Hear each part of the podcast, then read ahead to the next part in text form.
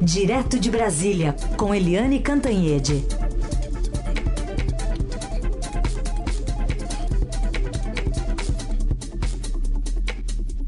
Oi, Eliane, bom dia. Bom dia, Raíssa e Carolina, ouvintes. Oi, Eliane, bom dia, bem-vinda.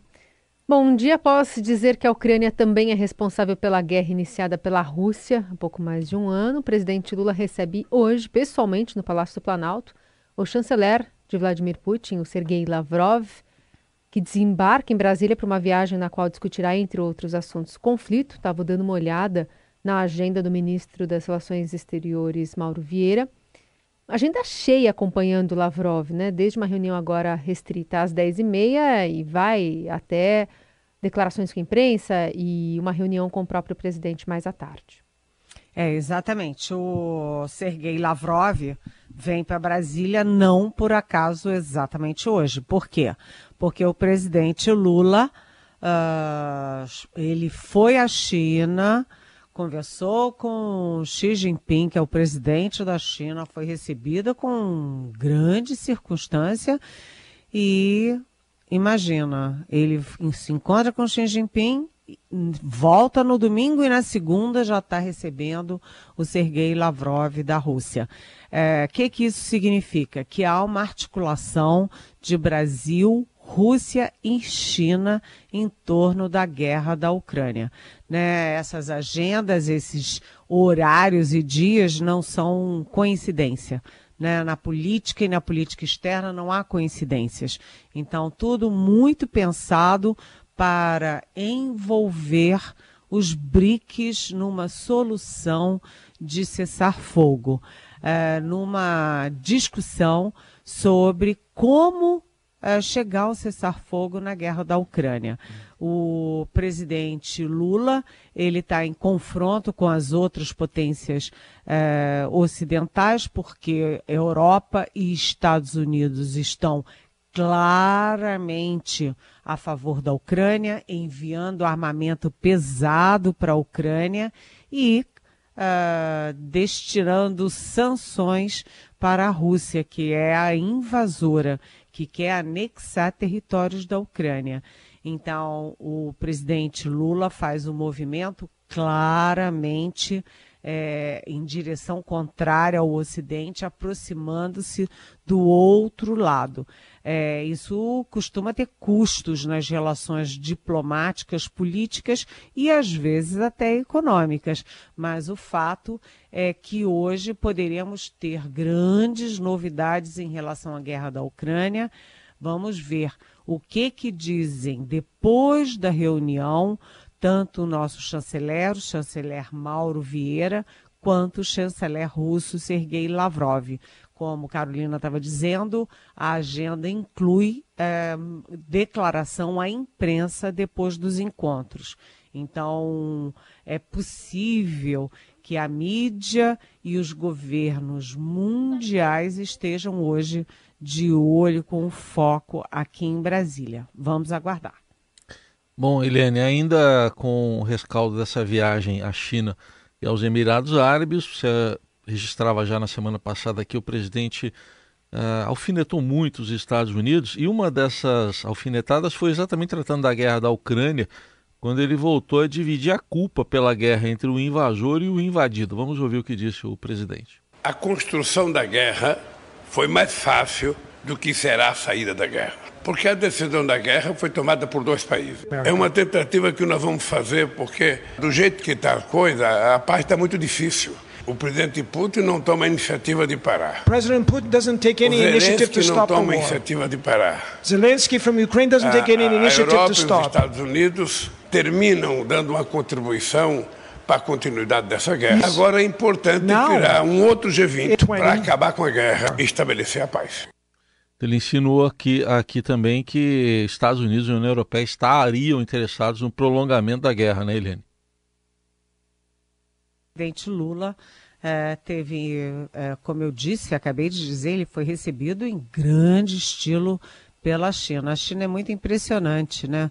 Ah, como tudo é muito, muito minuciosamente planejado e minuciosamente executado. As crianças é, cantando, né, a escolha das músicas, a música do Ivan Lins, a banda do Chico Buarque, é, foi bem impressionante, né? As tropas, né, impecáveis o tempo inteiro, as flores foi uma grande recepção para o Lula. Aliás, a primeira recepção é, presencial é, da China depois da pandemia. Ou seja, a China tratou bem o presidente do Brasil. E o presidente do Brasil tratou bem a China. E isso tudo está dentro dos conformes. Os 15 acordos é, assinados na área de satélites, de carro elétrico, é, tudo isso é muito importante, né? Saúde, a Fiocruz fez vários acordos de cooperação, assinou vários acordos de cooperação para pesquisa e tudo. Tudo isso é muito, muito bem-vindo, é ótimo para as questões bilaterais. Mas o que é, causou estranheza e gerou muitas críticas foi o Lula não perder nenhuma chance para dar uma canelada nos Estados Unidos. Né? O Lula já chegou lá, primeiro compromisso, indo ao Huawei, que é a fábrica é, enfim, que é a nossa fornecedora do 5G, é, e que as, a, os Estados Unidos e grandes potências ocidentais consideram como instrumento de coleta de dados de governos e cidadãos do mundo inteiro para a China é, e, portanto, um instrumento de dominação uh, da China no mundo. E aí lá foi o Lula, botou aqueles óculos, né? É, sei lá como é que chama aquilo, multidimensional e tal. É, isso já foi a primeira. Segunda, é, ele poderia sim falar da, do dólar e do ian, fazer as trocas entre China e Brasil pelas moedas dos dois países, né? O real brasileiro e o yuan é, chinês. Poderia, é, até porque é, falar é fácil, fazer é que são elas, né? É, imagina as empresas brasileiras é, comprando, vendendo e recebendo em yuan. Depois elas vão fazer o que com yuan? Com yuan que elas recebem, elas vão comprar o que no mundo? Não compram nem é, balinha ali na Argentina, né? É, mas ele poderia fazer, fazer um, um gesto de gentileza e tal. O que ele não poderia não deveria é usar o discurso com uma cara feia, brava, um tom feio, bravo, para dizer: eu não durmo. Eu às vezes estou lá dormindo, penso: por que, que o mundo tem que negociar em dólar? Isso não soou como um ataque a uma moeda, ao dólar, mas soou sim como um ataque à potência Estados Unidos.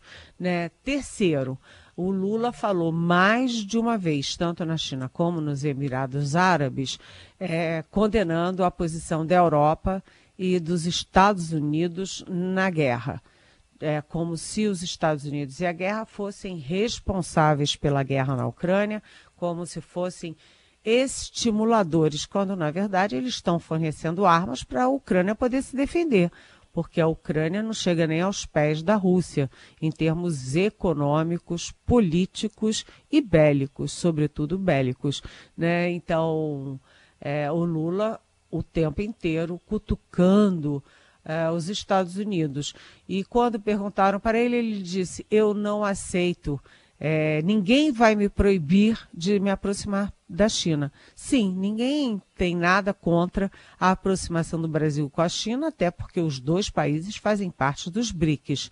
Mas o que todo mundo teme é essa guerra que o Lula está abrindo contra os Estados Unidos e o Joe Biden, porque a China é muito importante do ponto de vista econômico e comercial para o mundo e, particularmente, para o Brasil nosso maior parceiro comercial, nosso maior é, investidor estrangeiro, mas a gente precisa lembrar que na China não há democracia.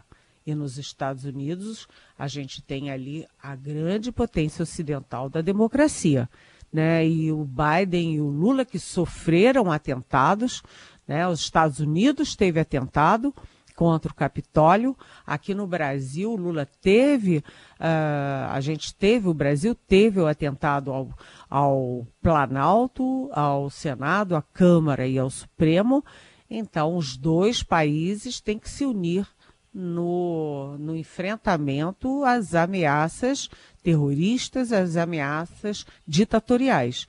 Então, é um passo arriscado da polícia, política externa do Lula. Vamos ver como é que isso evolui daqui para frente. Muito bem. E só para fechar esse bloco, a gente traz aqui uma notícia que acaba de sair, que estava bastante na expectativa das pessoas. A justiça francesa absolveu hoje a fabricante Airbus e a companhia aérea Air France pelo acidente do voo AF447 que fazia aquela rota Rio-Paris em 2009. Os 216 passageiros e 12 tripulantes a bordo morreram na tragédia. Quando os juízes leram a decisão, se ouviram soluços entre os familiares das vítimas presentes no tribunal. O avião caiu em 1 de junho de 2009, no meio da noite do Oceano Atlântico, algumas horas após a decolagem no acidente mais letal da história da aviação comercial francesa. E após um longo processo marcado por diversas opiniões conflitantes dos magistrados, a expectativa era bastante intensa por esse veredito. O, no final do processo, o Ministério Público pediu absolvição das duas empresas por considerar que é impossível demonstrar sua culpabilidade, mas, enfim, já traz bastante comoção essa decisão que demorou bastante para sair. E uma investigação que já foi conduzida na França determinava que a tripulação do voo não lidou corretamente com a perda de leitura de velocidade, depois que alguns sensores do avião foram bloqueados pelo gelo da tempestade. Enfim, as notícias começam a sair, mas vale esse registro porque causou muita comoção aqui no país também, já que é, eh, 58 brasileiros também integravam, integravam essa, essa aeronave, né? eram, eram passageiros dessa aeronave. Bom, Eliane, semana está começando cheia, como se destacou no primeiro bloco, e tem ainda a nova âncora fiscal que pode chegar hoje ao Congresso Nacional. Está faltando um detalhamento, ver o texto mesmo, o que, que ele diz, não é? Exatamente, né? O, a âncora fiscal está atrasada, né? Porque era para sair Uh, era para sair na primeira semana, na segunda semana, na terceira semana, na quarta semana, e está demorando para sair. A âncora fiscal é uma é importantíssimo porque substitui o teto de gastos e sinaliza para o mercado, para o governo, para os governos estaduais, para os cidadãos brasileiros, a sociedade brasileira, o que que o governo pretende fazer em termos de responsabilidade fiscal, o equilíbrio entre receitas e despesas, ou seja, arrecadação e gastos né? E há muita dúvida porque o teto de gastos ele era é, ancorado na inflação e a nova, o novo pacote fiscal, é, os gastos são ancorados na arrecadação, na, na na, enfim, no crescimento nas, nas receitas. E a gente ainda não sabe com clareza de onde virão essas receitas, como serão essas receitas. Então é muito importante todo mundo de olho nisso. A expectativa é que fosse hoje, mas até agora não tem nada na agenda confirmando essa expectativa. Bem, é, isso é uma coisa que o Lula, na volta da China, ele encontra aqui, âncora fiscal. A segunda é aquela confusão toda sobre a taxação de produtos chineses que são comprados pela internet. É, foi uma comunicação toda tortuosa, errada, equivocada. Até a Janja, mulher do Lula, se meteu e falou besteira pela internet. Enfim, e ficou elas por elas. Ninguém entendeu como é que vai ser o desdobramento disso. É, a terceira questão é que uh, tem um novo ministro do Supremo. Né? Afinal das contas, o, o Lewandowski saiu e até agora a gente não sabe quem vai para o lugar dele. Né? Vai mesmo o Zanin, que é o advogado do Lula, isso é muito polêmico, pode dar muita dor de cabeça para o Lula e criar é, um carnaval na sabatina do Zanin é, no Senado Federal. Então, é outra questão importante para o Lula. outra agenda importante é que o próprio Lula, naquele café da manhã que eu fui, né, do Lula com jornalistas, o próprio Lula anunciou que na volta da China ele discutiria uh, a política de preços da Petrobras. Isso também deixa o mercado todo eriçado e os investidores internacionais eriçados, porque não é trivial o governo político meter a mão na política de preços de uma empresa estatal que tem é, enfim, ações na bolsa, né? E que tem dividendos a distribuir, aliás, a maioria deles para a própria União. E por fim, as escolas, né? O Lula chega com uma crise grave aí de segurança, de ameaças é, nas escolas brasileiras. Isso também terá uma importância muito grande na agência da, na agenda do presidente da República na volta da China e dos Emirados Árabes. Eliane, hoje a capa do Estadão traz um penduricalho que juízes vão receber aí, que estava suspenso há bastante tempo, mas aparentemente eles vão ter direito a, a, a esses pagamentos por adicional, né, adicional por tempo de serviço, a partir de uma decisão monocrática. Quem paga? Quem paga? Quem paga? Quem você, paga? Carolina. você, Heisen. Eu, Eliane. E você, nosso ouvinte. Agora, eu concluí muito rapidamente o comentário anterior e queria acrescentar uma coisa importante, né? É que, como eu anunciei em primeira mão na semana passada, o Lula amanhã tem reunião com os governadores convidou todos os governadores. O de São Paulo não virá, porque está submetendo a mais um procedimento contra cálculo renal hoje, né, o Tarcísio Gomes de Freitas, mas é, os outros governadores sim, representantes do governo de São Paulo, representantes dos prefeitos, presidente da Câmara, presidente do Senado, do Supremo Tribunal Federal, procurador-geral da República e, obviamente, ministros né? Vai ser amanhã, provavelmente às dez e meia da manhã, é, para discutir a questão das escolas. Eu conversei muito com o, o chefe da Casa Civil, Rui Costa, sobre isso, e a intenção deles é fazer uma reflexão nacional sobre o que, que está acontecendo com os estudantes. E, aliás, não apenas os estudantes do Brasil, mas do mundo.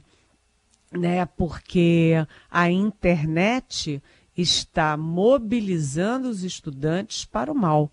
Né? Aquelas, é, aqueles sites, aqueles blogs, aquele deep web, é, manipulando é, jovens e adolescentes com problemas, né, que sofreram bullying, que têm problemas em casa, que têm, enfim, é, problemas psicológicos graves, estão sendo mobilizados para cometer crimes. Então, isso é uma é uma, um foco muito forte do nosso comentário amanhã. Mas desculpa, Carolina, vamos lá. Você me perguntou pelo judiciário. É, a matéria do nosso colega Wesley Galzo é uma matéria muito importante. Por quê? Porque o judiciário antigamente tinha um penduricalho que era o quinquênio né, que eles a, a, aumentavam os seus salários em 5%, é, cada vez que ficavam cinco anos na sua função. E agora, o Corregedor é, Nacional da Justiça, o ministro Luiz, é, eu sempre me esqueço o nome dele, Salomão. Luiz Salomão, vamos reduzir para Luiz Felipe Salomão, é, decidiu monocraticamente é, que os, uh, os, os, magistrados, né, juízes e desembargadores têm direito, sim, a esse penduricalho, né, e não apenas a partir de agora, mas retroativamente. Então, vamos ver que isso vai ficar em torno de, né, ali numa bagatela de um bilhão de reais que todos nós vamos pagar. É, não dá para entender por que, que os juízes que já têm é, os mais altos salários da administração pública têm que ganhar penduricalho. Penduricalho nunca soa bem para ninguém, muito menos para juiz que tem que julgar e punir penduricalhos de toda sorte que qualquer área da sociedade é, cometa e exerça em favor próprio. Então é muito, muito ruim isso. A manchete do Estadão joga luzes, isso vai causar, ou já está causando, uma boa discussão sobre os limites do judiciário nesse, nessa tentativa seguidas, né? É, muito bem sucedidas de decidir coisas em favor próprio para o povo brasileiro pagar. Seguir acompanhando essa reportagem também aqui no Estadão de hoje, os desdobramentos disso. Eliane Cantanhede abrindo os trabalhos, abrindo a semana. Volta amanhã a partir das nove. Você pode conferir o comentário dela todos os dias por aqui ou pelas plataformas digitais em formato de podcast e de vídeos também no portal do Estadão. Obrigada, Eli. Até amanhã. Até amanhã. Beijão.